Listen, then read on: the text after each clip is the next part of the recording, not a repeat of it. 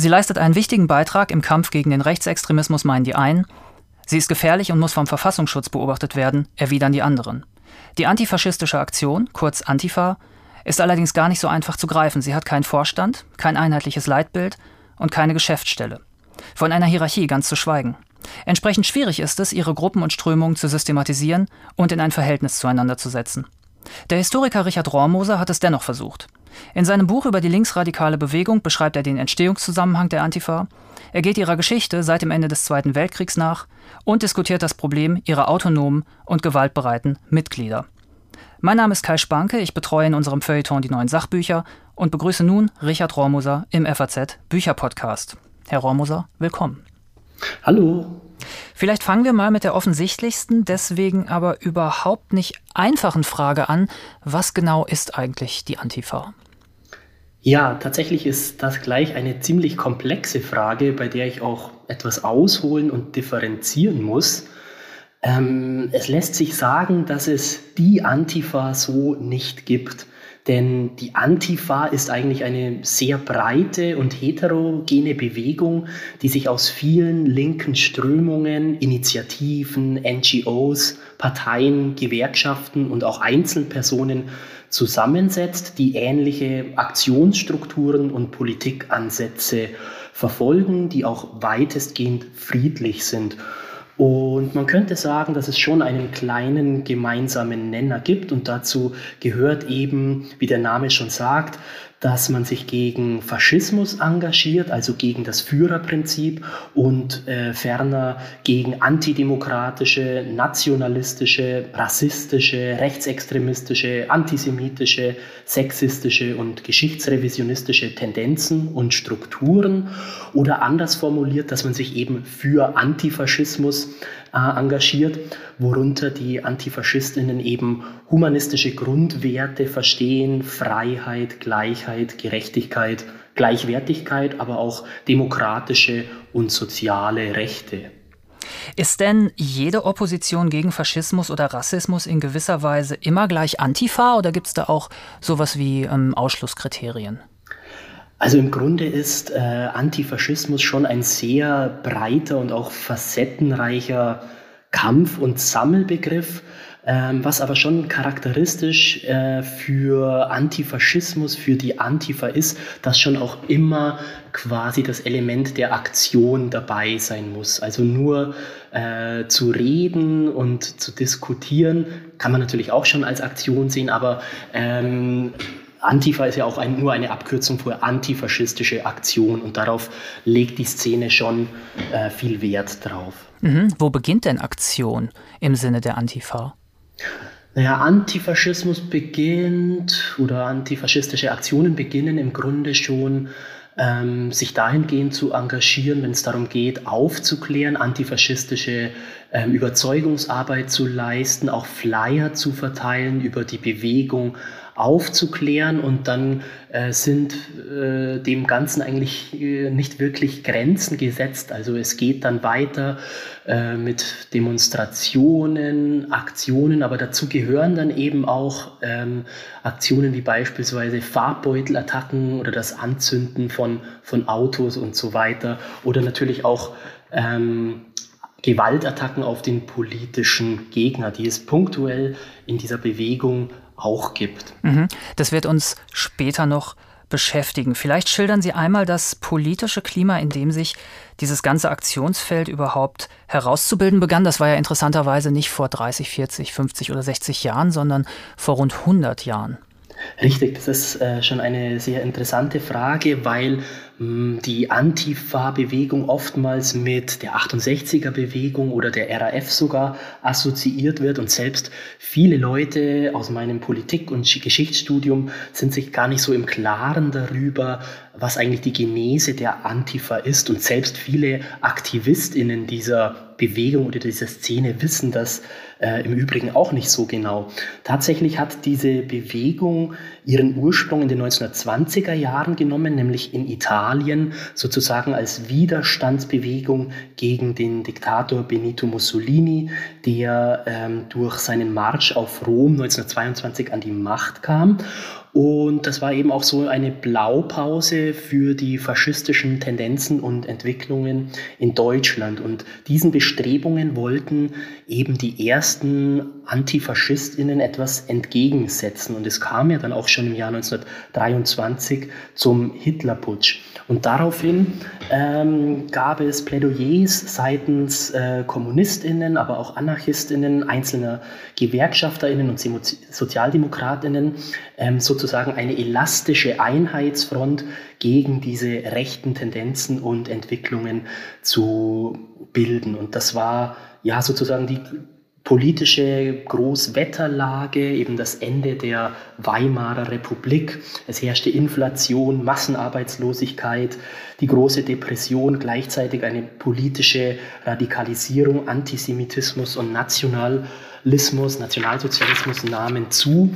Und in dieser Zeit äh, gab es eben erste Bestrebungen, ebenso eine, eine sogenannte elastische Einheitsfront zu bilden. Gleichzeitig gab es aber auch schwere Zerwürfnisse zwischen der SPD auf der einen Seite und der KPD auf der anderen Seite. Äh, vielleicht schildern Sie das mal. Das waren ja ähm, beides antifaschistische äh, Parteien und also beziehungsweise Arbeiterparteien. Ja. Und äh, wieso, wieso haben die sich zerstritten? Im Grunde war das so, dass äh, die SPD der KPD natürlich nicht äh, radikal genug war. Die SPD war nicht bereit, eine sozialistische, kommunistische Revolution zu starten. Dahin, dagegen äh, ja, wollte die KPD diese Revolution und deswegen waren sich diese beiden Parteien spinnefeind und haben sich Giftpfeile hin und her geschossen und eigene Kampfbünde gegründet. Bei der KPD war es dann so, sie hat zwischenzeitlich sogar einen sehr fatalen Kurs eingeschlagen, den sogenannten Schlageterkurs. Und zwar hat sich die KPD ähm, nach 1923 tatsächlich den Nationalsozialisten ein bisschen angebiedert, weil man ihnen die potenziellen Wählerinnen und Wähler für die KPD abspenstig machen wollte. Und man hat eine kurze Zeit lang sogar mit antisemitischen und völkischen Elementen gespielt und die sich zu eigen gemacht. Davon ist die KPD äh, schnell wieder abgewichen, auch als es äh, starke Kritik seitens der SPD gab. Äh, daraufhin schlug die KPD aber eine nicht minder fatale Richtung ein. Und zwar vertrat sie die sogenannte Sozialfaschismus-These, die wiederum auf Stalin zurückzuführen ist. Und zwar bedeutete diese These, dass die Sozialdemokratie äh, nicht ein Verbündeter im Kampf gegen den Faschismus sei, sondern dass die Sozialdemokratie aufgrund ihrer nicht äh, Bereitschaft zur Revolution vielmehr ein Zwilling des Faschismus sei.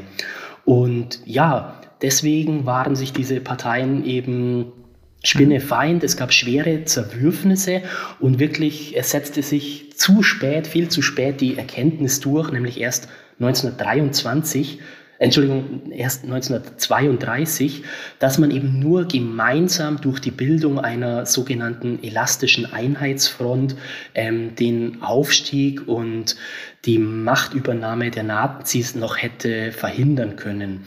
Und ja, was dann kam, ist bekannt. Also die KPD und die SPD konnten, sie, konnte mit, konnten mit der Ausrufung ähm, der Antifaschisten, antifaschistischen Aktion die Nazis eben auch nicht mehr verhindern und es folgte die nationalsozialistische Diktatur, der Zweite Weltkrieg und eben auch der Holocaust.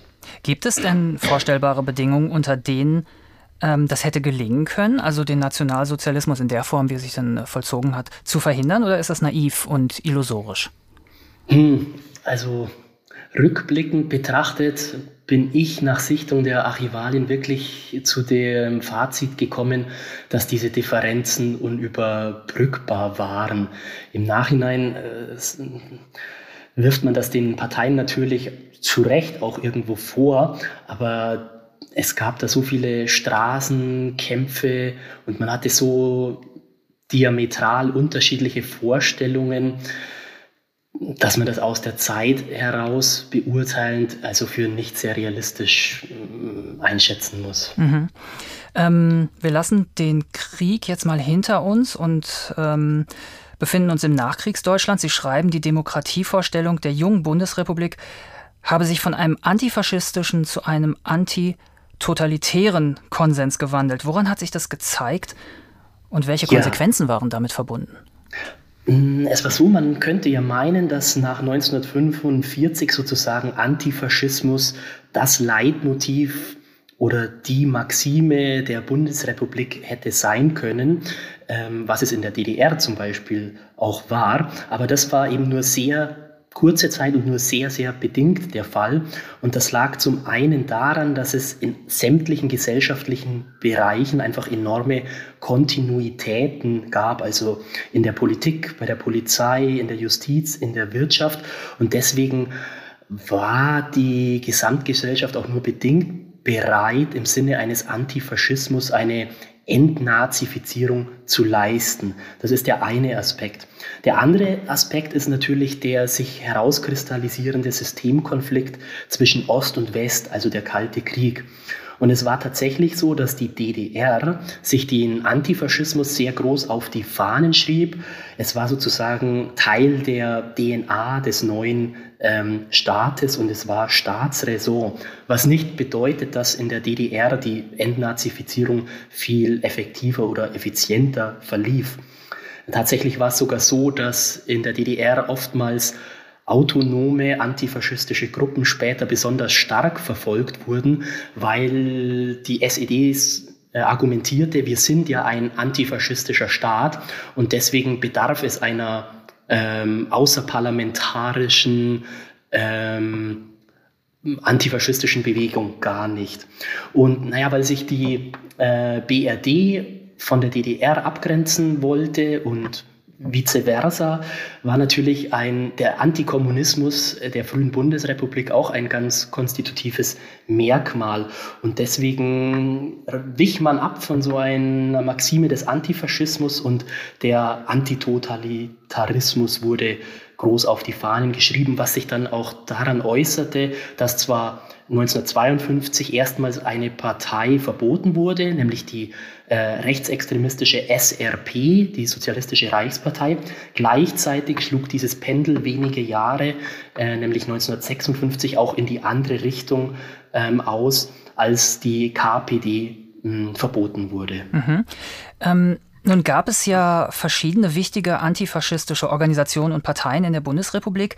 Vielleicht charakterisieren Sie einmal kurz einige davon, damit wir eine Vorstellung von Gemeinsamkeiten, Unterschieden und also irgendwie dem ganzen Spektrum bekommen. Wie sieht es beispielsweise aus mit der Vereinigung der Verfolgten des Naziregimes, Bund der Antifaschistinnen und Antifaschisten? Ja, also diese Vereinigung, kurz VVN BDA, war sozusagen die erste größere antifaschistische Organisation in Deutschland.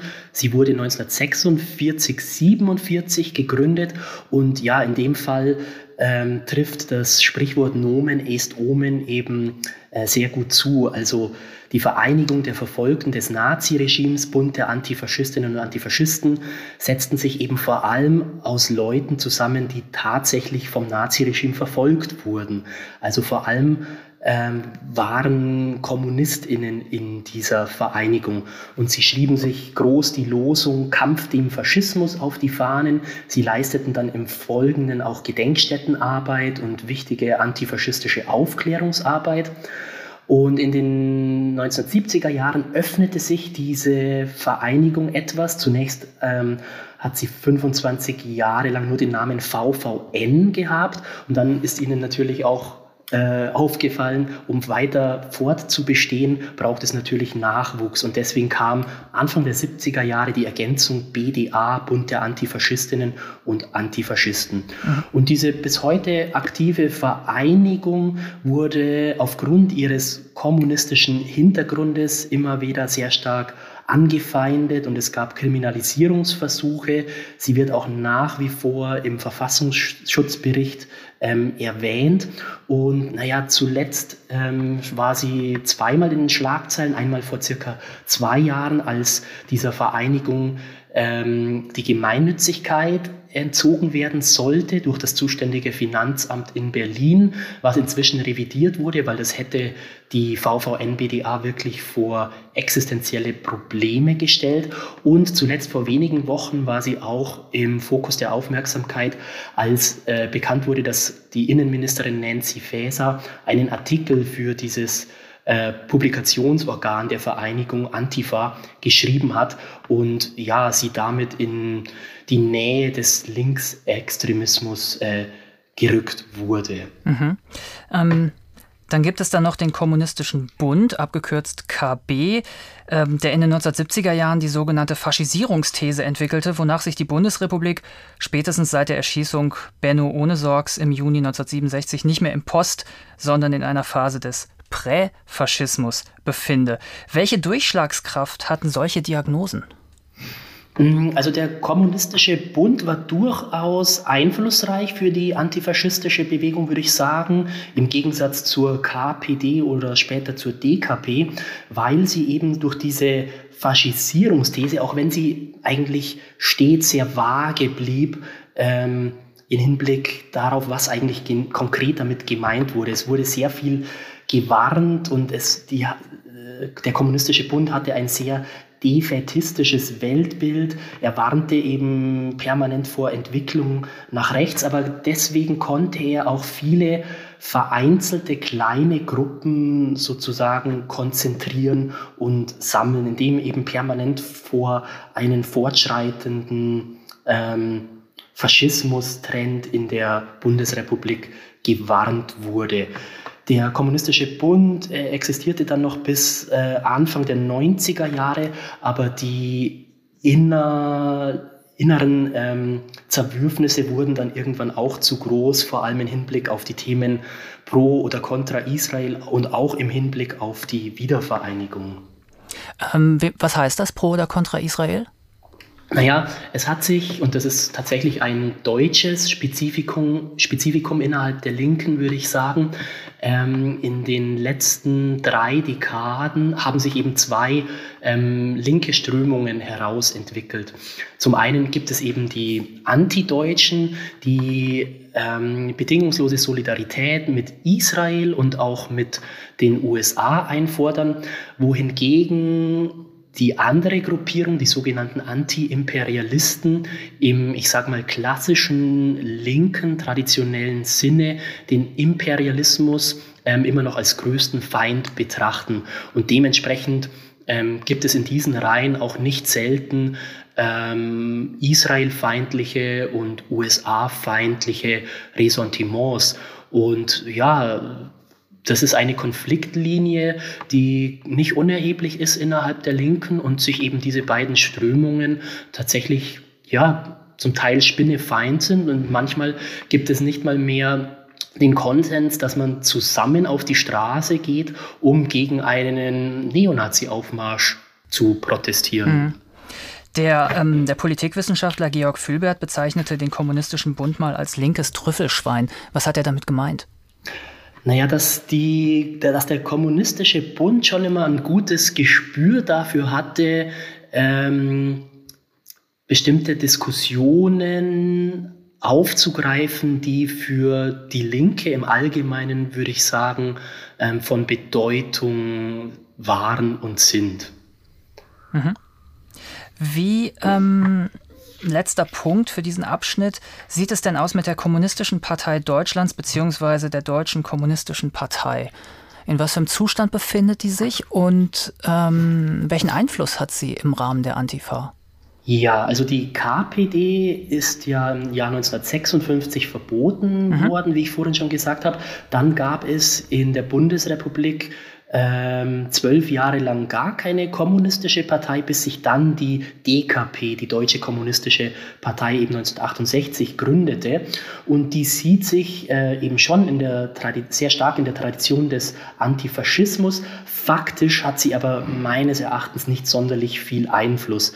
Ihren Höhepunkt erreichte sie im Zuge der Friedensbewegung und bei dem Protest gegen den NATO-Doppelbeschluss Ende der 70er, Anfang der 80er Jahre. Aber alles in allem ist diese Partei für mein Empfinden einfach zu sehr marxistisch, leninistisch, dogmatisch und es gibt da auch immer Kontroversen und Dispute zwischen TraditionalistInnen und ReformerInnen, die diese Partei aber auch sehr lähmen. Und dadurch hat diese Partei ähm, meiner Meinung nach keine besonders starke Attraktions- und Bindekraft, gerade für ähm, junge, sich politisierende Leute. Und darüber hinaus hat die DKP eigentlich immer notorische Finanzprobleme, sodass dieser Partei wohl eher so ein Symbolgehalt in Bezug auf Antifaschismus zukommt und dass diese Partei eigentlich nicht wirklich viel Einfluss hat. Mhm. Ähm, wir müssen natürlich noch über die autonome antifaschistische Bewegung sprechen. Wann ist sie entstanden und wo ist sie entstanden? Genau, die autonome Antifa, vielleicht muss man dazu sagen, was jetzt die autonome Antifa von diesen gerade beschriebenen ähm, Gruppen und Organisationen unterscheidet. Und zwar ist es die Tatsache, dass diese gerade beschriebenen Gruppen eben eine, einen bestimmten Institutionalisierungsgrad aufweisen können. Und die autonomen Antifa-Gruppen tun dies eben nicht. Also das sind keine Vereinigungen oder keine Parteien, sondern sie sind aus einer autonomen Szene so Ende der 70er, Anfang der 1980er Jahre entstanden. Und bei diesen Gruppen setzte sich eben sozusagen die Erkenntnis durch, dass man ähm, radikaler gegenüber Neofaschisten auftreten muss. Und sie legt deswegen auch, was heftig und kontrovers diskutiert wird, eine Gewaltbereitschaft und eine Militanz an den Tag und sucht eben tatsächlich immer wieder die direkte Konfrontation mit den Nazis. Ähm, wie gesagt, die, ist, diese, die autonomen Gruppen sind Anfang der 80er Jahre entstanden und zwar war ein Fanal ähm, ein NPD-Parteitag im Jahr 1983 im niedersächsischen Falling-Bostel. Ähm, und da haben diese autonomen Gruppen, sie konnten den Parteitag eben eklatant stören und Autos der, der Nazis demolieren. Und das wurde eben in der Szene als großer Erfolg äh, gewertet. Deswegen mhm. so setzte sich dieser Ansatz durch. Zwei Jahre später kam es auch bei einer NPD-Veranstaltung zu einem, tra einem tragischen Zwischenfall. Und zwar wurde da ein Demonstrant, Günter Sari, von einem Wasserwerfer überrollt.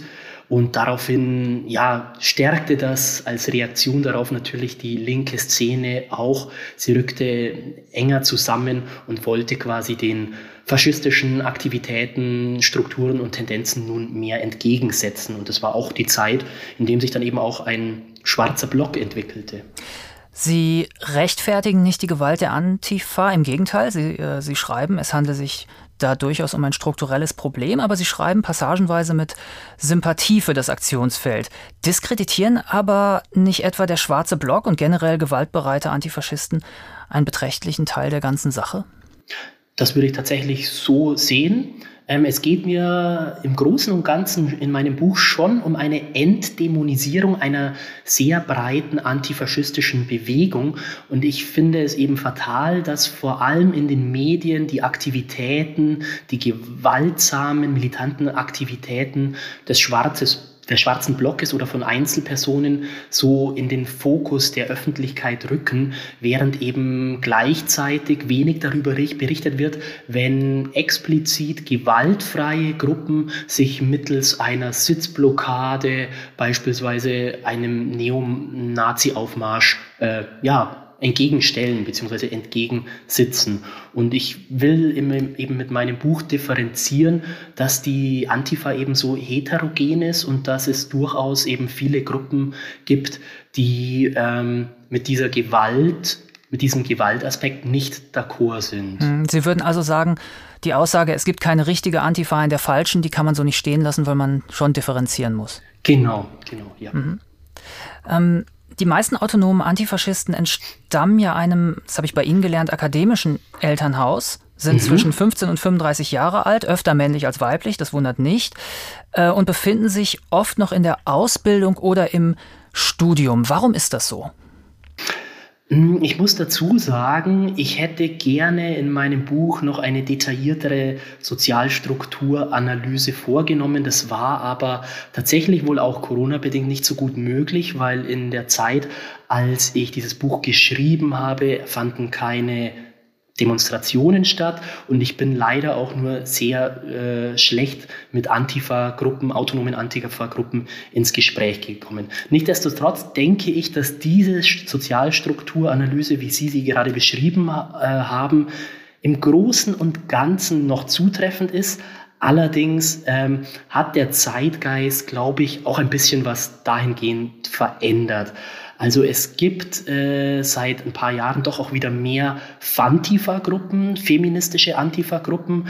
Es gibt Migrantifa-Gruppen oder Pantifa, also ein Bezug auf die Black Panther-Bewegung.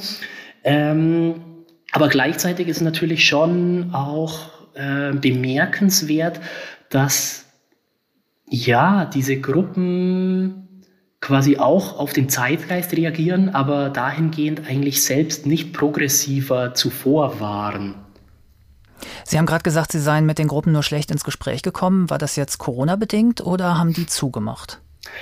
Ah, ich würde sagen, teils, teils. Und das ist auch mein Kritikpunkt an dieser Bewegung, dass ähm, die Antifa wenig von sich, die antifaschistischen Gruppen wenig von sich preisgeben, ähm, was man aufgrund von Repressionen seitens des Staates auch wieder nachvollziehen kann. Allerdings ähm, besorgt mich doch sehr, die Tatsache, dass ich mich natürlich auch ähm, mit Rechtsextremismus beschäftige und feststellen muss, dass man mit rechten Gruppen viel leichter ins Gespräch kommt weil irgendwie bei so identitären Bewegungen und so weiter, glaube ich, strategisch, taktisch viel mehr vorherrschend ist, andere Leute überzeugen zu wollen und über Überzeugungskraft zu leisten.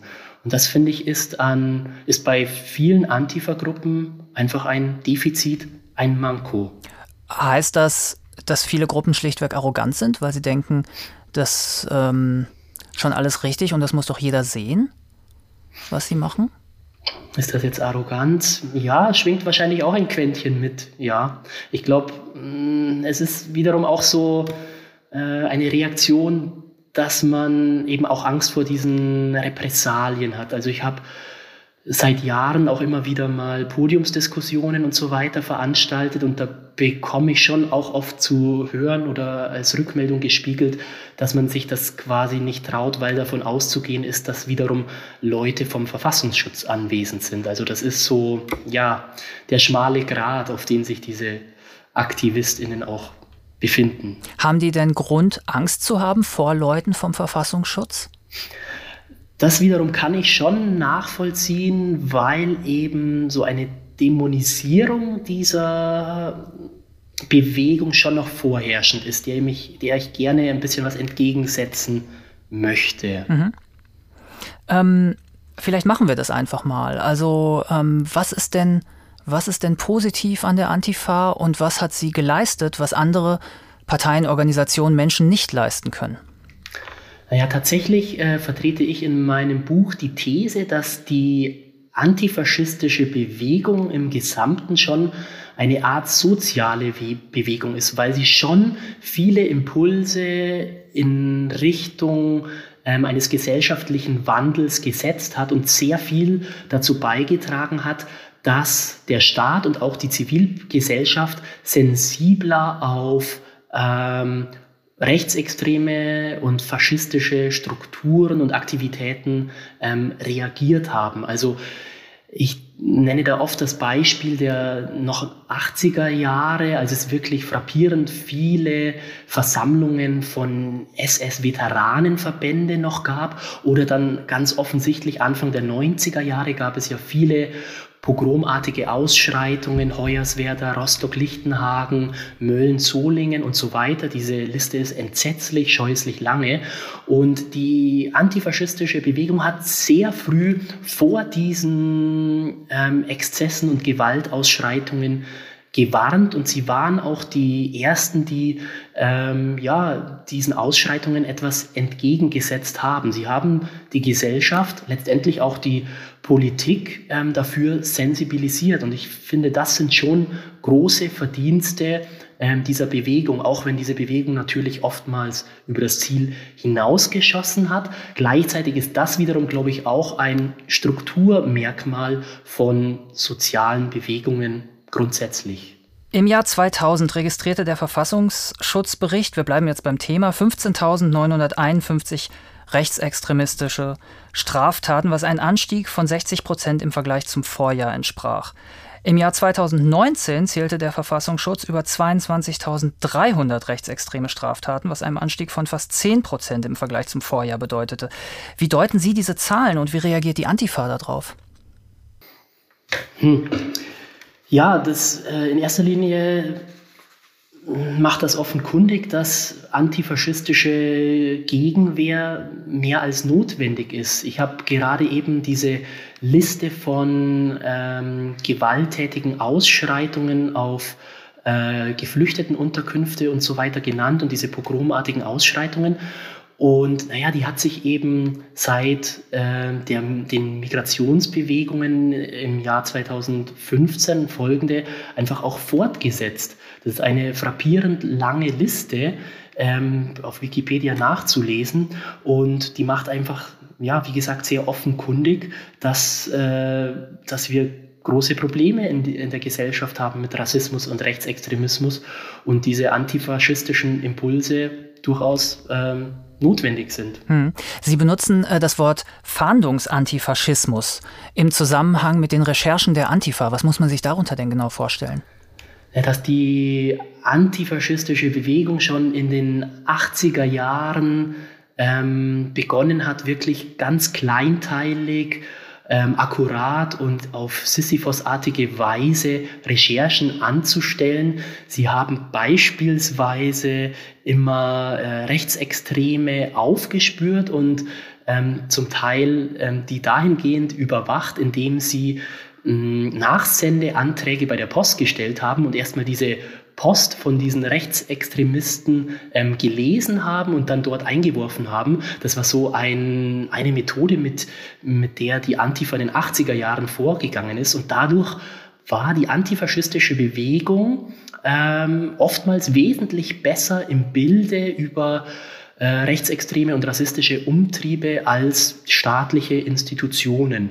Und das ist jetzt ein Beispiel aus den 80er Jahren. Heute leistet die antifaschistische Bewegung ebenso so kleinteilige Recherche ähm, im Internet und so weiter. Und ein gutes Beispiel, dass das eben auch sehr erfolgreich sein kann, ist, ist etwa die, der Angriff auf die äh, Kölner Bürgermeisterin Henriette Reker, die im Jahr 2015 oder 16 war es, glaube ich, von einem ähm, Rechtsextremen angegriffen wurde. Und da wurde zunächst in, den, in der Öffentlichkeit ähm, vermittelt, dass es sich dabei um eine geistig verwirrte Einzelperson handelt. Und sehr schnell konnte eben die lokale Antifa darauf hinweisen, dass es sich dabei um eine Person mit einem rechtsextremen Hintergrund handelt, weil sie über Bildmaterial von vergangenen Demonstrationen verfügte, in, auf denen dieser Täter eben eindeutig zu erkennen war.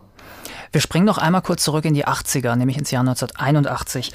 Da mhm. formulierten 15 Professoren eine Grundsatzerklärung, die ein natürliches Recht eines Volkes auf Erhaltung seiner Identität behaupteten ähm, und die Integration von Migranten als Bedrohung betrachteten. Und das Ganze nannte sich Heidelberger Manifest. Und heute würde so etwas ja einen sofortigen Aufschrei provozieren, aber damals fand die Schrift zunächst keine große Beachtung. Wie kann das sein? Ja, also da sieht man dann vielleicht schon auch, dass sich der Zeitgeist verändert hat. Dieses Heidelberger Manifest ist tatsächlich eher unbekannt. Ich kannte das, ich bin ja doch schon länger jetzt auch Referent zum Thema Antifa. Ich kannte das lange Zeit auch nicht, bin auch erst äh, im Zuge der Recherchen für dieses Buch darauf aufmerksam geworden. Und da haben eben 15 Hochschulprofessoren etwa vor der Unterwanderung des deutschen Volkes gewarnt, vor Überfremdung, vor der Bedrohung deutschen Volkstums, der deutschen Sprache und der deutschen Kultur. Und sie haben sich für die Erhaltung der deutschen Identität ausgesprochen. Und äh, damit hat Rassismus und Rechtsextremismus einfach tatsächlich eine wissenschaftliche Legitimation erfahren. Und um da jetzt wieder auf die Verdienste der Antifa äh, zurückzukommen, hat eben diese kleinteilige, aber kontinuierliche äh, Vorarbeit und Vorleistung der antifaschistischen Gruppen schon dazu geführt, dass sich das Klima in der Bundesrepublik geändert hat. Und ja, da gab es ja auch ein paar Zäsuren, beispielsweise als der damalige Bundeskanzler Gerhard Schröder selbst äh, den Aufstand der Anständigen ausgerufen hatte. Und genau, das zeigt eben dann schon die Veränderung des Zeitgeistes und dass Antifaschismus dann doch auch irgendwo Teil der Staatsräson geworden ist inzwischen. Spielen antifaschistische Zeitschriften eigentlich noch eine große Rolle, wenn es beispielsweise um die Programmatik einzelner Subgruppen geht? Weil in, in Ihrem Buch äh, finden Zeitschriften im Grunde genommen nicht statt. Ja, ich denke, heutzutage sind sie nicht mehr so relevant, weil eben die Kommunikation natürlich digital und über das Internet und so weiter stattfindet. Äh, damals, ich habe aus äh, Gründen des Umfangs das ein bisschen ausgespart in meiner Publikation, aber damals in den 80er Jahren, späten 80er Jahren, als beispielsweise das antifaschistische Infoblatt oder de, die Publikation der Rechte Rand entstand, damals waren die zur Vernetzung und Kooperation und auch irgendwo zur Selbstermächtigung und zur Selbstkonstitution schon von großer Bedeutung. Und äh, die Antifaschistinnen haben dort auch eben Erfahrungsberichte mitgeteilt. Und ja, diese Zeitschriften haben sich dann auch professionalisiert, aber es war, glaube ich, schon ein, alles in allem dann doch noch auch ein niedrigschwelliges Medium, in dem man selbst partizipieren konnte und auf Missstände in den jeweiligen Regionen hinweisen konnte. Mhm. Haben Sie ähm, von Antifa-Mitgliedern Feedback bekommen? Tatsächlich bisher nicht. Die letzte Frage liegt so ein bisschen auf der Hand. Wie beurteilen Sie die Zukunft der Antifa? Hm, das ist natürlich immer eine, schwere, eine schwierige Frage, wenn man die einem Historiker stellt. Ich habe irgendwo auch ein bisschen die Hoffnung, dass so ein Schulterschluss zwischen antifaschistischen Gruppen, die sich zu gewaltfreien ähm, Protestaktionen bekennen, also im Stile des zivilen Ungehorsams, dass dort irgendwo ein Schulterschluss zur äh, Fridays for Future Bewegung stattfinden könnte. Also das ist auch ein bisschen schon zu vernehmen. Und was ich daran begrüßen würde, ich habe den Eindruck, dass die Fridays for Future Bewegung doch irgendwo etwas professioneller auftritt, auch professionellere Öffentlichkeitsarbeit leistet und auch mehr noch den Impetus oder den Drang hat, tatsächlich in die Gesellschaft hineinzuwirken. Wohingegen ich bei vielen autonomen Antifa-Gruppen tatsächlich den Eindruck habe, dass sie ganz bewusst und gerne irgendwo so ein bisschen abseits der Gesellschaft auch stehen. Antifa, Porträt einer linksradikalen Bewegung, ist bei CH Beck erschienen und kostet 16 Euro. Vielen Dank, Richard Rohrmoser. Danke auch. Weiterführende Hinweise finden Sie in den Show Notes und auf unserer Seite faz.net slash Bücher-Podcast, Bücher mit UE. Falls Sie Fragen oder Anmerkungen haben, können Sie mir gerne schreiben. Die E-Mail-Adresse lautet bücher-podcast.faz.de Bücher mit UE. Sie können unseren Podcast auch abonnieren und ihm ein Sternchen spendieren. In der kommenden Folge sprechen Maria Wiesner und Friedhof Küchemann mit Simone Goldschmidt-Lechner über ihren Debütroman Messer Zungen. Vielen Dank für Ihr Interesse und bis zum nächsten Mal.